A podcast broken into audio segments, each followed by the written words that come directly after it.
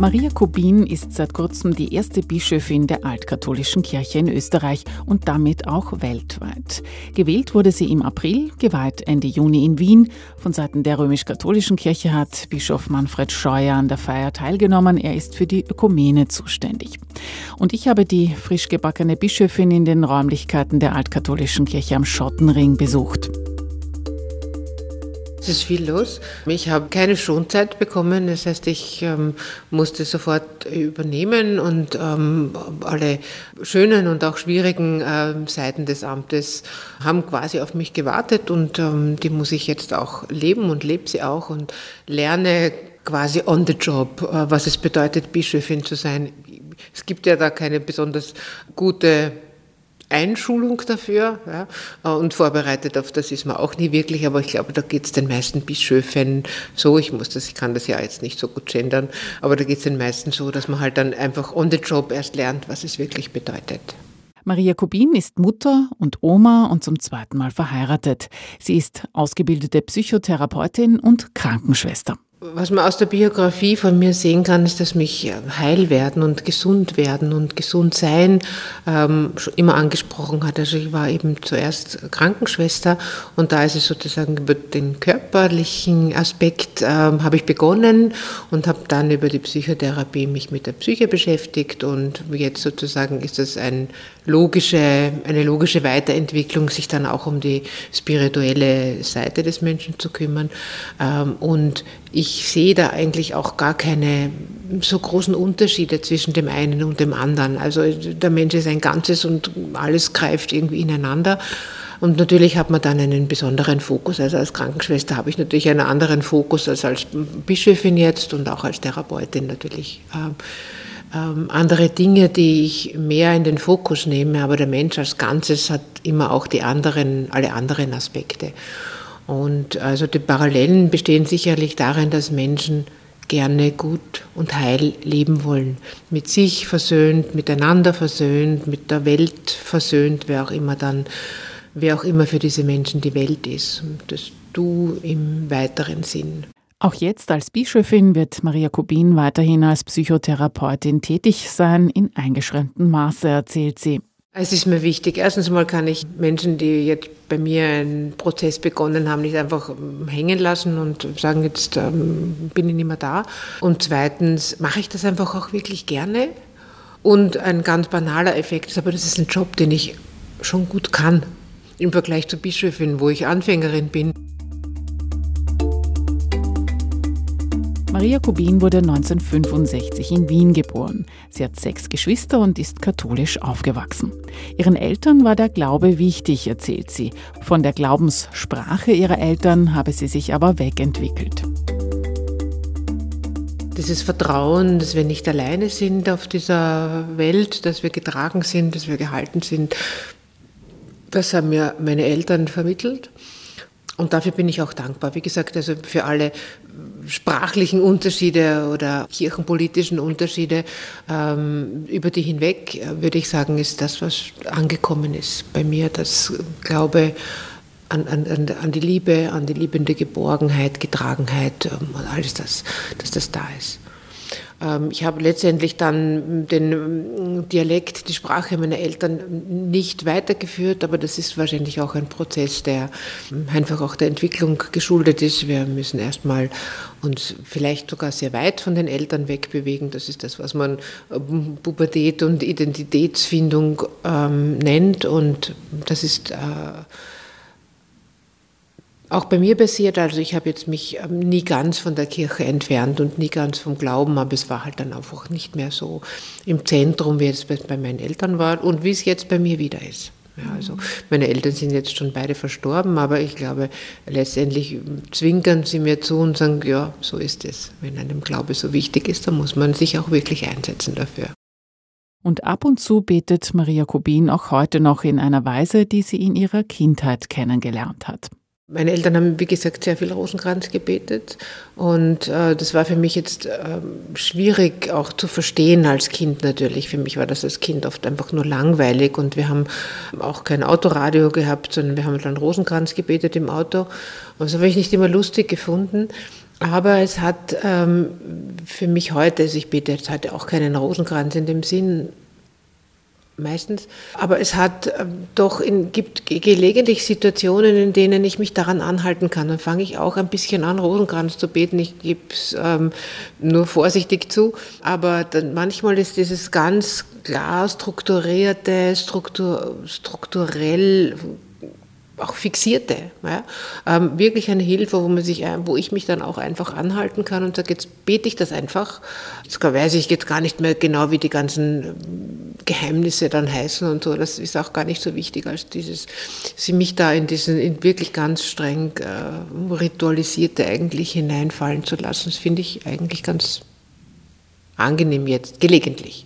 Also ich würde das jetzt nicht mehr so machen, dass meine Eltern haben jeden Tag ähm, Rosenkranz gebetet und das ist jetzt sozusagen nicht meins, weil es mir da jetzt wenig um die Pflichterfüllung geht, aber vielleicht ist es denen auch nicht darum gegangen. Das hat mir, ist mir vielleicht nur als Kind oder als Jugendliche so vorgekommen, aber vielleicht war das für sie genauso ein Halt, wie das, wie für mich jetzt manch anderer Ritual ist. Mit Mitte 40 tritt Maria Kubin zur altkatholischen Kirche über. Danach beginnt sie in Graz katholische Theologie zu studieren und macht im Fernstudium den Studiengang für altkatholische Theologie und Ökumene in Bonn. Die meisten von uns stolpern eigentlich über die altkatholische Kirche. Wenige finden sie sie, weil sie gesucht haben.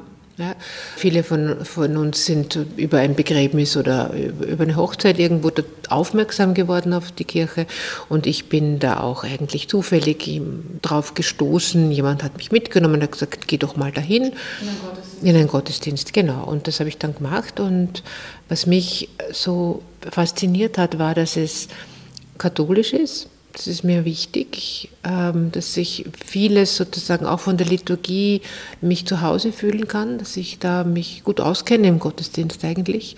Und dennoch ähm, ich mich sehr persönlich angesprochen gefühlt habe. Also einfach Texte und Gebete dabei waren, die nicht so standardisiert waren. Und ich habe immer gesagt, die jünger als 500 Jahre alt sind, äh, darf man verwenden.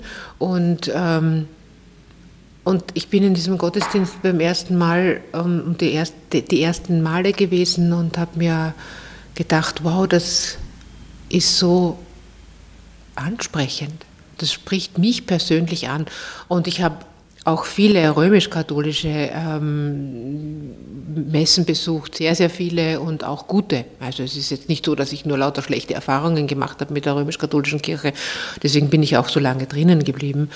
Aber es war dann einfach noch so dieses, diese Faszination äh, der Offenheit und der, ähm, der Toleranz, die mich einfach so sehr angesprochen hat. Auch dann, wie es geheißen hat, alle sind eingeladen, zur Kommunion zu kommen, die sich von Christus eingeladen fühlen, weil wir nicht als Kirche, sondern als, als Vertreter sozusagen oder als, als Mitvermittlerinnen eigentlich zwischen Jesus und den Menschen da sein wollen. Das hat mich sehr angesprochen. 2017 wird Maria Kubin zur Diakonin der Altkatholischen Kirche geweiht, 2019 zur Priesterin und 2023 zur ersten Bischöfin. Es werde viel diskutiert in ihrer Kirche, erzählt sie, zum Beispiel über die Sakramente. Es sind die gleichen wie in der katholischen Kirche. Taufe, Firmung, Eucharistie, Beichte, Ehe, Krankensalbung und Priesterweihe, mit dem Unterschied, dass seit einigen Jahren auch Frauen geweiht werden können. In Österreich ist allerdings Maria Kubin bis jetzt die einzige Priesterin. Gerade natürlich im Punkt Ehe, wann ist es, für wen ist es ein Sakrament, wer darf das als Sakrament empfinden, darf das nur einmal sein, darf das wieder sein, ähm, wie gehen wir damit um und, und wer darf eigentlich heiraten, auch sakramental. Also wenn man sozusagen nicht gut mit uns, mit unserer Kirche meint, sagt man, na gut, wir machen es uns leicht, wir machen sozusagen quasi Christentum leid oder katholisch leid, aber in Wirklichkeit sind das wirklich ähm, spannende Fragen. Das Problem ist natürlich, dass wir immer dann aufpassen müssen, wenn wir uns mit diesen Dingen beschäftigen, dass wir auf der einen Seite auf dem Boden der katholischen Tradition bleiben, was uns wichtig ist, und aber auch die Fragen der Zeit jetzt offen ansprechen und uns neu überlegen müssen, wie zum Beispiel das Eheverständnis heute gesehen wird, wie man das jetzt mit dem Wissen, das wir ja auch als Menschheit ähm, bekommen haben, ähm, was ja letztlich auch die Stellung der Frau angeht, aber eben auch was gleichgeschlechtliche Paare angeht, dass wir an dem nicht vorbeigehen dürfen, an diesen Fragen, die uns halt einfach die Zeit stellt. Da haben wir natürlich den Vorteil, sage ich immer, dass wir als kleine Landeskirche wendiger sind als eine Kirche, die sich weltumspannend versteht und die versucht oder glaubt, dass alles überall gleich sein muss. Äh, was eh sicherlich nicht der Fall ist. Ja. Aber natürlich, wenn man eine Dogmatik oder eine Liturgie oder, oder sonst irgendwas haben, das für alle passt, dann kann man natürlich, muss man sehr, sehr, sehr langsam sein. Und letztendlich äh, sind wir alle in Mitteleuropa zu Hause, mit aller Pluralität, aber es ist halt dann, es gibt gibt ein breites Verständnis vom, von der Stellung der Frau zum Beispiel oder von, von der Behandlung von gleichgeschlechtlichen Paaren bei uns in Österreich. Ja, also es ist natürlich jetzt kein, keines, das für alle gilt, aber da gibt es auch wahrscheinlich ein breiteres, als wenn man das weltweit anschaut. Ja. Und das ist natürlich leichter für uns, weil wir dann sagen, wir sind eine Ortskirche und wir entscheiden das für unser, für unser Land, äh, aber nicht für die ganze Welt. Die altkatholische Kirche ist nach dem Ersten Vatikanischen Konzil 1869-70 entstanden, aus Protest gegen das Dogma der Unfehlbarkeit des Papstes, das als Bruch mit der Glaubenstradition gesehen wurde. In der altkatholischen Kirche liegt das Gewicht auf den Ortskirchen, erzählt Maria Kubin. Sie ist eine synodale Kirche nach dem Vorbild der ersten Jahrhunderte der alten Kirche. Was es für mich persönlich heißt, jetzt auch als Bischöfin, ist, dass ich nichts alleine wissen muss. Also altkatholisch bedeutet, dass wir es immer gemeinsam herausfinden dass nicht ein Mensch die Wahrheit alleine gepachtet hat und auch nicht eine kleine Gruppe von Menschen, sondern dass sich die Wahrheit über äh, Diskussionen ähm, finden lässt und dass wir einfach im Gespräch miteinander bleiben müssen und annehmen, dass die andere Seite wahrscheinlich auch so viel äh, Wahrheit hat wie ich. Und das ähm, macht ähm, altkatholisch natürlich unglaublich schwierig, weil halt ich jetzt als Bischöfe nicht einfach sagen kann, so ist es und aus, Maria Locuta, Causa finita, sondern äh, man muss das halt alles äh, diskutieren und man muss für seine Ansicht werben und äh, gute Argumente haben. Finde ich es sehr entlastend, weil es einfach auch von mir als Mensch, jetzt nicht nur als Bischöfin, sondern auch so, es kommt sehr auf mich an und auf meinen Einsatz, aber es hängt auch nicht von mir ab. Das finde ich sehr fein. Und das ist, finde ich, das Interessantere als all die anderen Dinge, die halt natürlich auch sind mit Frauenpriestertum und gleichgeschlechtlich und Wiederverheiratung und so. Das sind alles nette Sachen, die sozusagen die Konsequenz aus diesen vielen Diskursen sind, die wir gehabt haben. Aber letztendlich ist es das Synodale, das Gemeinsame. Und das ist auch das, was, ich, was uns mit der alten Kirche verbindet oder warum wir uns altkirchliche Vorbilder nehmen, weil wir dort sehen, dass dort auch heftig diskutiert worden ist und ähm, heftig gestritten worden ist und dass man auch oft lange Zeit gebraucht hat, bis man zu einer gemeinsamen ähm, Glaubensbekenntnis gekommen ist. Sagt Bischöfin Maria Kubin, was sie vom derzeitigen römischen Papst hält. Franziskus versucht ja gerade mit der Weltsynode ein stärkeres Hinhören auf die Bischöfe der Ortskirchen zu erreichen. Also das, was ich mitbekommen habe, ähm, denke ich mir, dass er ähm, da wirklich versucht, auch einen anderen Weg zu gehen. Also ich finde das sehr, sehr sympathisch. Ich finde, er hat da ganz viele Ansätze, die äh, ich wirklich, wirklich äh, cool finde. Und wenn er mit seinem Weg durchkäme, würde tatsächlich vielleicht eines Tages unsere Kirche sagen, okay, ist alles ähm, erfüllt, aber ich glaube, es ist noch ein weiter Weg, weil es geht ja nicht hauptsächlich um die Unfehlbarkeit, sondern es geht um den Jurisdiktionsprimat, also um diese ganze hierarchische Struktur, die in der Kirche ist und in der römisch-katholischen Kirche ist. Und da, glaube ich, wird sich noch mancher, sagen wir mal, ein paar Zähne ausbeißen, bis sich das verändert. Sagt die Bischöfin der altkatholischen Kirche in Österreich, Maria Kubin. Die Bezeichnung altkatholisch stiftet manchmal Verwirrung. Auch intern wird diskutiert, ob der Begriff stimmig ist, erzählt die Bischöfin. Der Begriff an sich ist etwas, was natürlich zuerst einmal, sagen wir es einmal salopp, unsexy klingt, ja, äh, weil natürlich damit auch ganz viele Ideen verbunden sind mit, äh, machen die das noch auf Latein und ähm, machen die mit dem Rücken zum Volk ihre Gottesdienste oder sonst was. Auf der anderen Seite hat es den Vorteil, dass wir jedes Mal wieder darüber reden können und das jedes Mal wieder erklären können. Anders als zum Beispiel, also in unserer Schweizer Schwesterkirche heißt christkatholisch. Wenn man sagt, man ist christkatholisch, sagen die Leute aha äh, und fragen nicht nach. Ja? Wenn man sagt, man ist altkatholisch, dann sagen sie, was? Was ist denn das? Und sozusagen, es gibt uns die Chance in die Hand, ähm, tatsächlich auch was zu erklären. Ja? Also natürlich haben wir auch ganz viele Überlegungen schon gemacht, wie wir unseren Namen ändern können, aber im Grunde genommen, glaube ich, ist es okay so. Was altkatholisch zu sein heißt, hat Maria Gobin in ihrer Diplomarbeit versucht herauszufinden in einer Studie. Es gibt einen Unterschied, je nachdem, ob jemand altkatholisch getauft und aufgewachsen ist oder, wie heute die meisten, im Erwachsenenalter übergetreten ist. Das, was ich so spannend gefunden habe, war, dass da oft ganz, ganz unterschiedliche Biografien, ich bin immer noch Psychologin, ne, ähm, auch zu anderen Erwartungen führen. Also Leute, die von klein auf äh, altkatholisch waren, haben von klein auf ein bisschen diese Sonderstellung auch erfahren. Man im anderen Religionsunterricht, haben nicht mit den anderen Kindern gemeinsam Erstkommunion bekommen und haben immer so ein kleines bisschen diese Andersheit erfahren, was aber auch ähm, natürlich sicherlich manche Leute auch ähm, irgendwie irritiert hat und vielleicht auch ähm, wieder ähm, von weggebracht hat. Aber die, mit denen ich gesprochen habe, sind also die, die geblieben sind. Und für die ist es dann einfach auch zu einer Identität geworden. Wir sind die Kirche oder ich bin die altkatholische Kirche.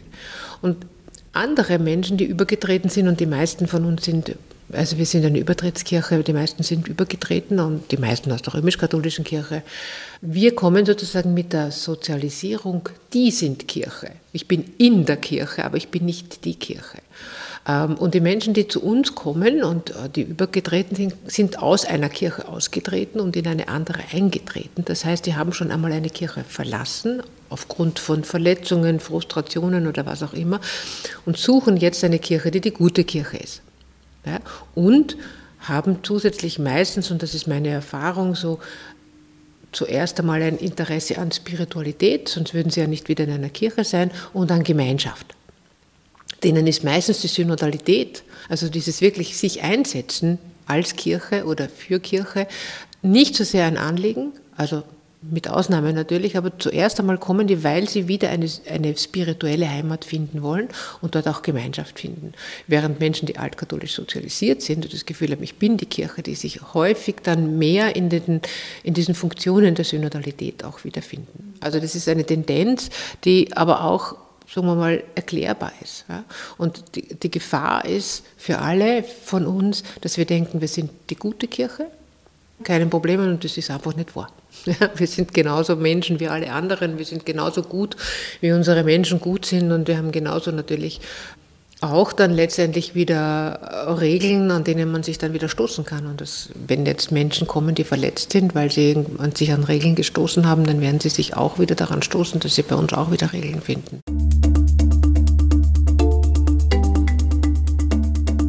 In Österreich besteht die altkatholische Kirche aus zwölf Gemeinden. Derzeit sind alle Priester vorher römisch-katholisch gewesen, die allermeisten römisch-katholische Priester. Das sei gut und gleichzeitig eine Herausforderung, erklärt Maria Kubin.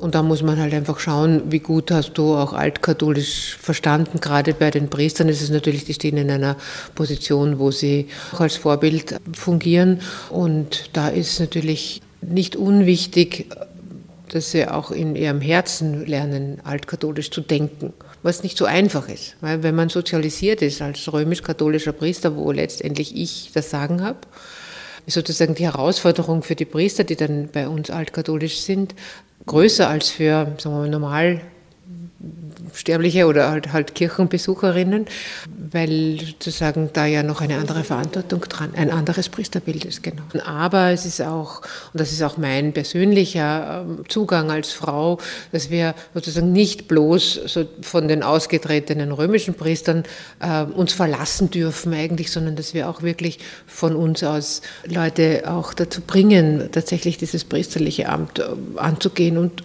sozusagen selbst für den Nachwuchs zu sorgen. Rund 8600 Mitglieder zählt die altkatholische Kirche in Österreich. Eine kleine Kirche. Nachwuchs komme vor allem aus Übertritten.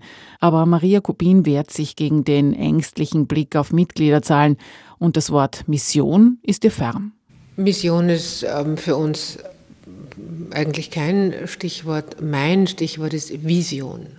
Wir haben natürlich diese demografischen Geschichten auch, dass Leute einfach sterben, deswegen unsere Kirche kleiner wird, weil unsere Kirche ist sehr stark gewachsen in der Zeit der Zwischenkriegszeit, wo die Menschen irgendeiner Konfession angehören mussten und dann sind die übergetreten und die und deren Kinder, also die selbst sind natürlich schon verstorben, aber deren Kinder sterben jetzt auch langsam. Ich bin natürlich auch konfrontiert immer wieder mit der Frage, und wir sind so wenig und wir sind immer schon wenig gewesen. Also bei uns ist das jetzt nichts Neues, dass da wenig Leute im, im Gottesdienst sind. Es hat natürlich was familiäres auch, aber natürlich schon auch etwas, wo man dann schon immer wieder so ängstlich ein bisschen draufschaut auf die Mitgliederzahlen. Und da ist mein, meine Antwort darauf ist eigentlich Vision. Und ich habe das bei, meinem, bei meiner Vision auch für mein Episkopat äh, ganz deutlich äh, gesagt sprich als Prophet, sprich als Prophetin und das bedeutet, lebe so, dass, dass durch dich etwas in der Welt passiert. Ich glaube, es tut uns als Kirche keiner Konfession gut, wenn wir auf unsere Mitgliederzahlen starren, sondern wir müssen das machen, wofür wir eigentlich da sind, nämlich für die Menschen in der Welt da zu sein. Und ich habe gesagt, jeder von uns muss nur einen einzigen Menschen retten oder ein einziges Projekt äh, umsetzen und das reicht.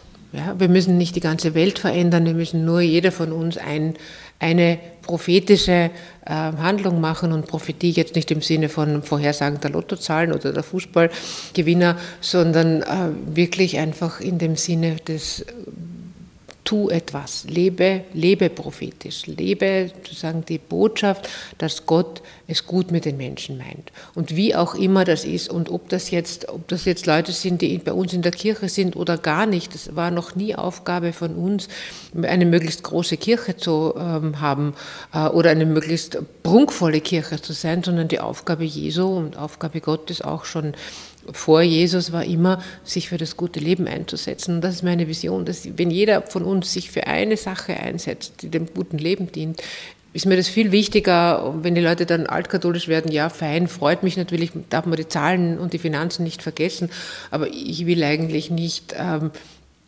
dass wir eine möglichst große Kirche sind, sondern dass wir eine möglichst existenzrelevante Kirche sind es wird auch keine Kirche retten, weder die römisch-katholische noch die, noch die altkatholische Kirche, weil sozusagen dieser, dieses Prinzip der Säkularisierung, dass, wir halt, dass es halt immer weniger wichtig wird, das können wir eh nicht stoppen, das müssen wir auch nicht. Aber ich glaube, dass es für die Menschen, die jetzt, denen wir heute begegnen, für die ist es wichtig, wie ich ihnen begegne.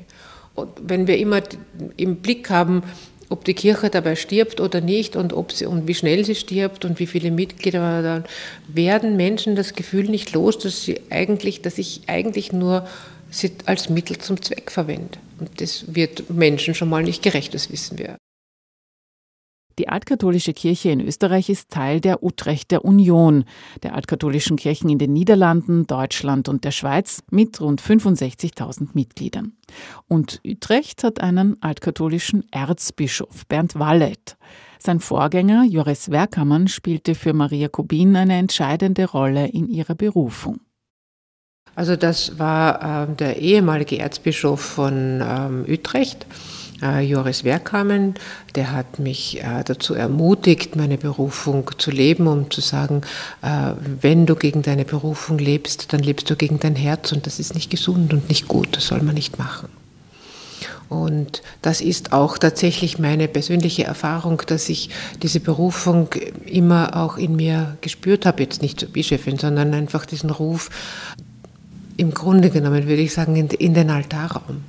Und dass jedes Mal, wenn ich einen Altarraum betrete, äh, ist es für mich wirklich ein Stück was Heiliges zu betreten, einen heiligen Raum zu betreten, aber auch ein Stück Ankommen. Da wird sozusagen dieser Ruf ruhig. Und das ist etwas, wo ich nur allen raten kann, ähm, der Berufung zu trauen, wie auch immer die Berufung ist. Ja, es gibt ja Berufung zu, alles möglich, zu allem Möglichen, aber nicht stecken zu bleiben, bloß weil einem jemand anderer sagt, es geht nicht. Das Herz weiß es doch. Maria Kubin, die erste altkatholische Bischöfin in Österreich, im Interview mit Radioklassik Stephansdom.